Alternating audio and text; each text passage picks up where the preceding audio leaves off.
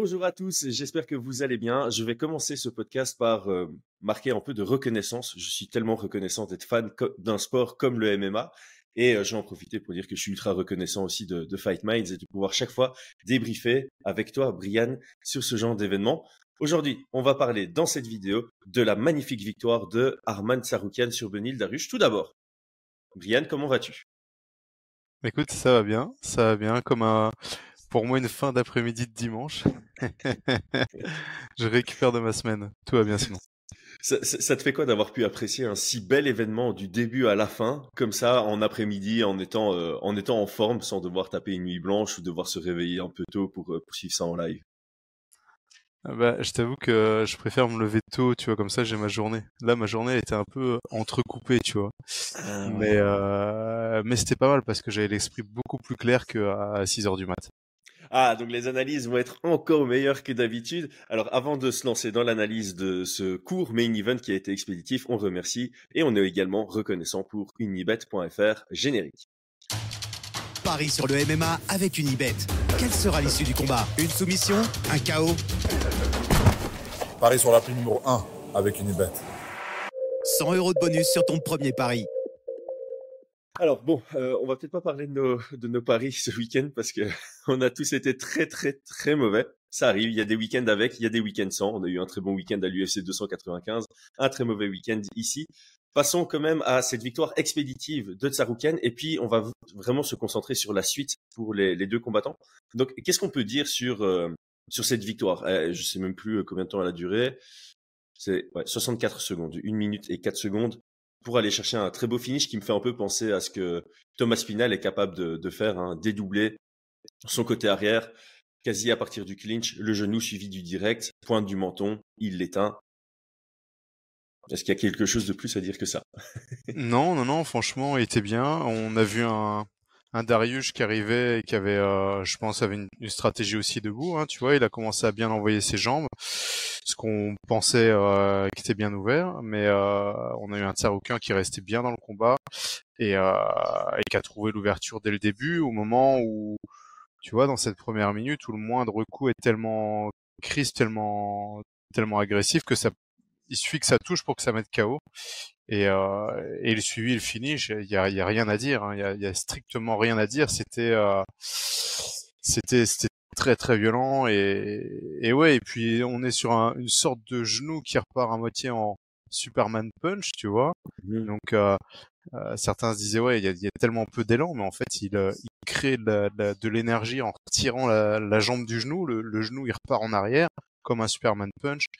Et, euh, et puis euh, Darius, je pense qu'il s'y attendait pas. Hein. Il, il, esquive de justesse ce genou, il est content et bop, ça se connecte. Euh. Rien à dire, c'était super prestation, hein. super prestation là-dessus. Ah, je pense que Darius n'a pas le temps de relever ses yeux parce que je pense qu'il voit un genou arriver, il fait ouh survie et au moment où il survit, ben le il y a, y a, quoi un quart de seconde entre l'esquive du genou et, et la, la, frappe qui touche la pointe du menton. Et euh, comme tu l'as dit, c'est vrai que c'est bon de souligner euh, la précision des frappes dans la puissance, malgré, euh, tu sais, c'est t'as un peu euh, genre toute l'adrénaline qui, qui vient quand tu mets un knockdown, et puis tu t'as Arman Saroukian qui vient finaliser par derrière avec une très belle précision, des frappes bien percutantes, bien puissantes. Ça fait un peu penser à, comme tu, tu viens d'utiliser le mot, hein, c'était violent. Euh, Saroukian contre Joël Alvarez, c'était aussi très violent. Donc ici, très belle performance contre Darius, qui est un, très bon contender, évidemment. Euh, moi, il y a un, truc, euh, j'ai croisé Ilyes MKT hier dans les bureaux d'Azone, et on parlait du cas de Saroukian. Et euh, en fait, Saroukian, jusqu'à cette nuit, il était plus connu pour ses défaites que pour ses victoires. Donc, il était plus connu pour son incroyable performance dans ses débuts en short notice contre Makhachev à l'UFC, il était limite encore, enfin, sa deuxième performance la plus connue, c'était limite son split contre euh, Gamrot, très belle performance. Certains lui donnent la victoire, mais aux yeux des juges, c'est une split à l'avantage de Gamrot. Et c'est après qu'on venait parler de la violence de sa victoire contre Joel Alvarez. Sa plus belle victoire, c'était contre Damir euh, Ismagulov. Donc en gros, t'avais t'avais pas de victoire en fait contre un vrai top 15 dans son carrière, dans son dans sa carrière. Tu avais une belle victoire contre Olivier Aubin-Mercier. Je pense qu'on peut dire que ça a bien vieilli. Mais il n'y avait pas, euh, voilà, il y avait pas encore une performance qui sortait du lot. Et là, clairement, elle est là. Est-ce qu'on a suffisamment d'arguments pour dire que Tsaroukian pourrait prendre directement sa revanche maintenant contre euh, Makhachev et que le prochain challenge de Makhachev, c'est Tsaroukian qui euh, couperait la priorité à Oliveira et à Gaethje et aux autres contenders auxquels on pourrait penser? Euh, Est-ce qu'on a suffisamment d'éléments euh, Non, je pense pas. Est-ce qu'il peut couper euh, l'herbe sous le pied? Oui, hein, c'est toujours pareil. Euh, euh, il faut dans, le MMA, c'est bien beau d'avoir un combat de prévu, mais si c'est annulé pour blessure et que la hype tombe et qu'un autre contender arrive et, et explose sur les réseaux, Enfin voilà, hein, c'est pas un classement, donc l'UFC peut très bien décider, écoute Oliveira, on n'a rien signé, on passe à autre chose. Là, ça va vendre, euh, nous on a intéressé, on va mettre euh, euh Ça, a toujours fonctionné comme ça, donc euh, je serais pas du tout étonné. De toute façon, là actuellement, il y a, plusieurs combats euh, qui sont intéressants à, faire avec avec Makachev. je pense pas que c'est le premier arrivé, premier servi. Hein. Je pense que tu vois ce que je veux dire? Je pense que les trois ont des arguments et je pense que euh, je pense qu'il faut soit soit soit être présent euh, faire la prestation qui fait vendre, soit être encore présent sur les réseaux pour qu'on t'oublie pas et que ça fasse vendre. Mais euh, ouais, on verra. Ouais. Alors nuançons. Euh, les altercations avec Bobby Green, c'est pas une façon de se faire connaître. Ça, c'est un truc. Euh, moi, j'ai pas du tout euh, aimé ça. J'ai trouvé ça euh, très très cringe d'un côté comme de l'autre. Hein, la, la, réaction de Bobby Green après. Euh, T'es en fight week, mec. Il faut être professionnel. Il faut pas prendre le moindre risque bête comme ça de, de voir deux combats annulés, main event et comme main event. T'imagines si on avait eu ça, ça aurait été un, un bordel pas possible. Euh, après, on aurait pu calibrer en faisant Darius contre Turner en last minute, mais bon, ça aurait fait qu'un combat annulé. Mais je t'ai vu mettre un tweet. Euh, tu préfères un Tsaroukian contre Makhachev 2 à un Oliveira contre Makhachev 2. Euh, Est-ce que tu peux expliquer pourquoi tu préfères, euh, tu as cette préférence? Euh, En fait, j'aimerais croire à la contre-performance de, de, Charles Oliveira, tu vois, et mais euh, mais là par contre je crois vraiment à la à la, à la progression de Saroukan tu vois. Je, mmh. je, le vois tu vois quand il était debout euh, beaucoup plus à l'aise enfin beaucoup plus mature. Et il l'a dit hein, c'était il y a cinq ans quoi. Et donc on a deux combattants qui qui sont des euh, qui sont au top de leur forme de leur niveau. Et ouais c'est c'est le combat que j'aimerais voir maintenant ouais clairement. Une revanche tu vois euh, il y a quelques mois oui. Mais là il y a une blessure il y a ci il y a ça je préférais, j'aurais plus d'interrogations, tu vois. Parce que je pense que même si Charles Oliveira l'emporte, euh, je dirais ouais, mais est-ce qu'il est capable d'être régulé comme ça un troisième, tu vois mmh. Tu vois ce que je veux dire? Ouais, moi je suis, je suis, assez d'accord. Euh, je... On, on, avait fait un podcast hein, là-dessus, on avait fait un podcast en présentiel avec John où euh, nous deux on était tous les deux d'accord sur le fait que c'était pas spécialement une contre-performance de Charles Oliveira euh, contre Mahachev, que c'était une victoire juste logique et Marachev s'était imposé comme étant bien au-dessus. Et euh, Tsaroukian, tu as un peu cette question de, voilà, c'était quand même un short notice pour, pour les deux, certes, mais euh, Tsaroukian, il, il, débarquait à l'UFC, tu avais quand même pas mal de pas mal d'éléments euh, qui justifient euh, que Makhachev était au-dessus de, de, lui. Et les deux ont ultra progressé, donc j'ai vraiment envie de voir ce que ça donne aujourd'hui. Et là aussi, euh, par rapport à la performance que Tsaroukian vient de faire cette nuit, il vient de nous déployer une superbe performance debout, et on le sait, très compétent en lutte, donc il se transforme comme étant quelqu'un de d'extrêmement complet et je pense que d'un point de vue style c'est vraiment très intrigant ce combat contre contre Makhachev alors ici je vais de nouveau euh, faire une petite pique euh, envers enfin pas de nouveau ce serait ma première pique envers Makhachev mais pour l'instant, il y a, y a, une vague de euh, gars qui veulent avoir ce double euh, champ status, tu vois, ce statut de double champ. On, on entend euh, euh Dricus Duplessis et euh, Sean Strickland qui parlent déjà de d'aller challenger Alex Pereira. On entend Edwards qui veut aller challenger le vainqueur de Dricus Duplessis contre Sean Strickland. On a entendu Mahachev qui voulait prendre le vainqueur de Covington contre Edwards faut d'abord nettoyer les catégories, les gars. Ici, on a un Mahachev qui commence à avoir beaucoup de contenders donc il doit rester dans sa division. Euh, Edwards ou Covington. Covington, il serait le nouveau champion. Euh, Edwards, il y, a, d'autres contenders qui se qui arrivent. En middleweight, c'est pareil, ce serait euh, des, des, des, champions récents. Il faut arrêter de vouloir ce statut de champ champ trop rapidement. D'abord se concentrer sur sa catégorie et puis monter ou descendre pour ce, ce, double statut. Donc ouais, pour revenir à, à, cette question, moi je pense aussi que c'est pas spécialement comment on dit en français, sense bias. Le, allez, le, les émotions du moment, euh, c'est pas parce que Tsaroukian a gagné cette nuit qu'on est beaucoup plus chaud pour la revanche avec euh, Makachev. Je pense que d'un point de vue euh, sur papier, les codes seraient plus serrés si on a une revanche Makachev contre Tsaroukian que si on l'a avec Oliveira. Après, les deux, les deux me plaisent et donc c'est ça aussi la beauté de, cette division de lightweight, c'est qu'il y a beaucoup d'options. Chaque option sont, sont chouettes. Après, la, la réalité hein, sur sur la progression, on en avait parlé dans l'analyse, c'est que à chaque fois que euh, Arman avait perdu, c'était souvent quand il était en déficit de lutte entre guillemets, quand il était mis au sol et qu'il pouvait pas prendre cet avantage-là. Donc c'est vrai mmh que l'on n'a pas du tout de réponse à savoir est-ce qu'il peut, euh, il pourrait euh, concurrencer euh, la lutte de d'Islam, hein, bien, bien évidemment. Mais bon, on part du principe que vu la progression qu'il a eue en, en règle générale, en striking et tout, euh, il aurait euh, la possibilité de le faire, tu vois. Mmh. Après, comme on, comme on l'a souvent dit, hein, pas de réponse, c'est une réponse. Donc euh, ici, euh, on, on, en avait déjà parlé pour Cédric Noumbé. C'est si tu fais que des combats où on va pas te tester dans ton défaut, bah c'est parce que tu arrives à faire en sorte que le combat n'y aille pas. Donc euh, ici, ce serait justement très intrigant de voir quelle a été la progression de Tsaroukian en lutte défensive et, et voir s'il est capable maintenant de maintenir un combat debout ou d'imposer sa lutte offensive contre un, un Makhachev.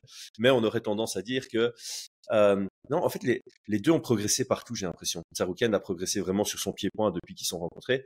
C'est le cas de Makhachev aussi. Et les deux ont vraiment peaufiné leur lutte qui était déjà excellentissime quand ils se sont rencontrés. Donc ouais, pour moi, c'est euh, un combat que j'aimerais voir. Maintenant, euh, voilà, je, je, je trouverais pas ça dégueulasse du tout qu'on ait un Tsaroukian qui doive se prouver contre un...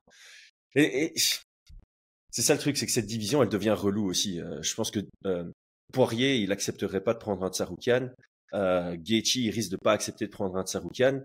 Euh, Charles, enfin, ce serait illogique que ce soit ni, ni Charles Oliveira ni Tsaroukian maintenant contre euh, Makhachev. Donc, je sais pas s'ils pourraient se rencontrer pour définir le, le one contender. Il y a aussi le Ramadan hein, qui, qui, rentre en jeu par rapport au timing. Est-ce que Makhachev veut combattre avant ou il va attendre après? Et du coup ça postpose à, si j'ai pas de bêtises, mai le, ouais, un peu plus loin que mai, parce que le ramadan, c'est à cheval entre avril et, et mai, si je dis pas de bêtises.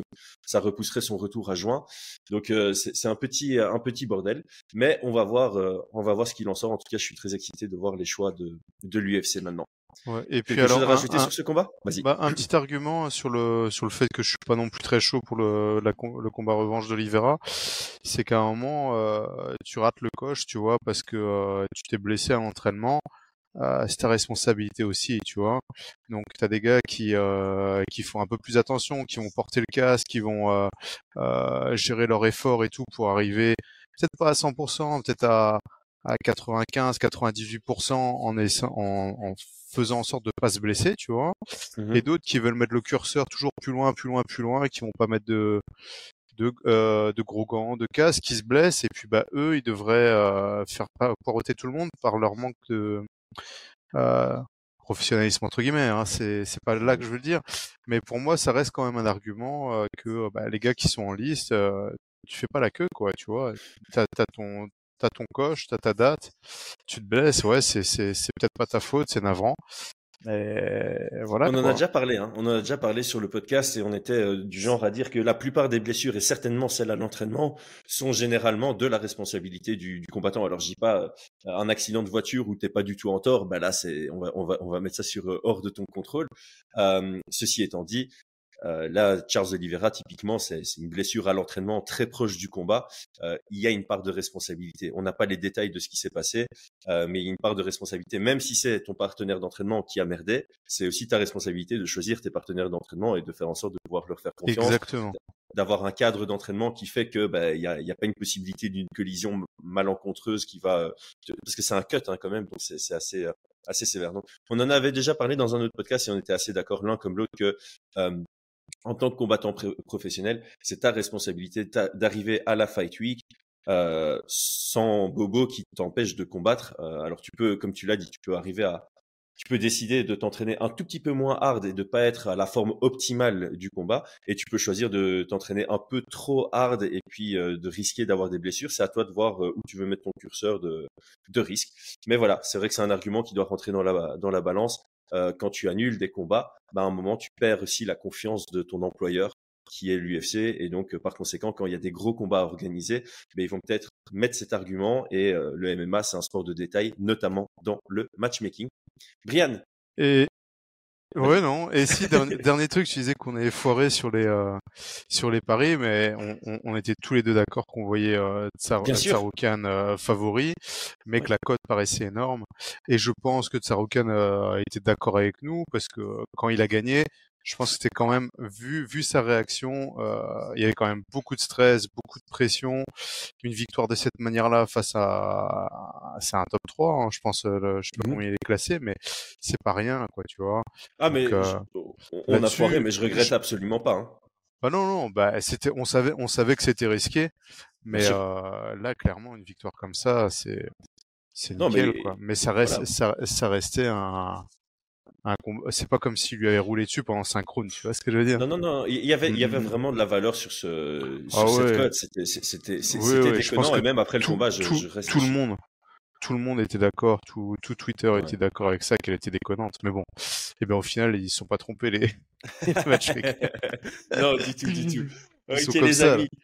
Merci, euh, merci à tous d'avoir suivi. Merci Brian pour euh, le temps euh, et la préparation de, de, ce podcast. On sent, on sent que t'étais frais. On sent que t'étais frais. À très bientôt. Abonnez-vous pour encore plus de vidéos. Ciao, ciao et bon dimanche.